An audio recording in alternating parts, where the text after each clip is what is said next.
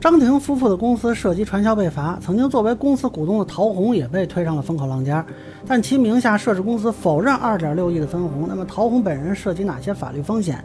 是否会被认定为劣迹艺人？大家好，我是关注新闻和法律的老梁，让我来跟您聊聊这事儿。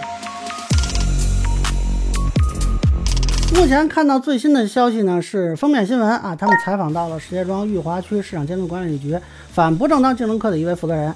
这负责人说呢，这个陶虹啊肯定是介入了张婷的公司，但目前还暂时不能提供具体信息，因为现在上海的疫情呢原因，我们的调查进度呢受到一定影响。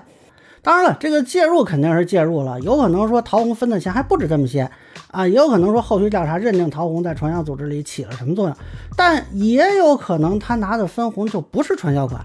也可能说他在传销组织里就没有起什么作用，这个都是由执法机关来认定啊，这是要讲求证据，不能靠推测的。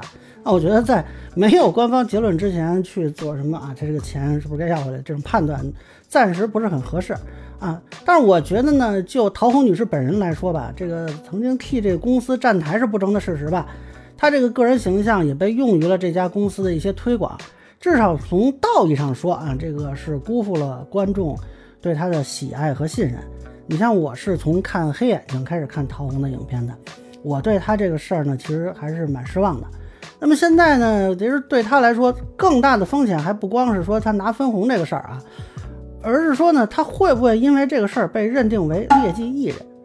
那咱们都知道，四月十五日的时候，广电总局和中宣部还联合发这个通知，说是禁止违法失德的艺人呢，利用直播出现在现场。呃，那么这个还是管得比较严的。那现在一个艺人一旦被认定为是劣迹艺人，这大家也都见识过啊。基本上商业价值一夜清零，上了的片子呢下架，没上的片子呢也不可能再上。那么查了一下啊，陶虹今年还有三部片子要上啊，这个还能不能正常上我就不知道了。包括这里头有的好像他还是制片人啊。那咱们说，如果陶虹被认定说没有违法行为。啊，那就算这个分红被以什么原因啊收回去啊，或者怎么样的，啊，其实他还是能继续他的事业。但如果被认定有违法行为，即便说这个分红咱不认定是传销款，但是因为违法导致被认定为劣迹艺人，那他的损失恐怕不止二点六亿。当然了，现在不能下判断说他是不是劣迹艺人，但我就想问啊，谁敢跟我打包票说他绝对没这个风险？那跟他有合作的这些制片方啊、演出方啊。心里害怕不害怕？有多少人说敢于放心大胆跟他合作啊？他带上的片子也好啊，带播的一些什么东西也好啊，还敢不敢给他安排？那这件事儿说实在的，对他的事业到底有多大的影响？就说这个事儿最后既不要他担责，也不要他退钱，他会不会因为之前的行为付出代价？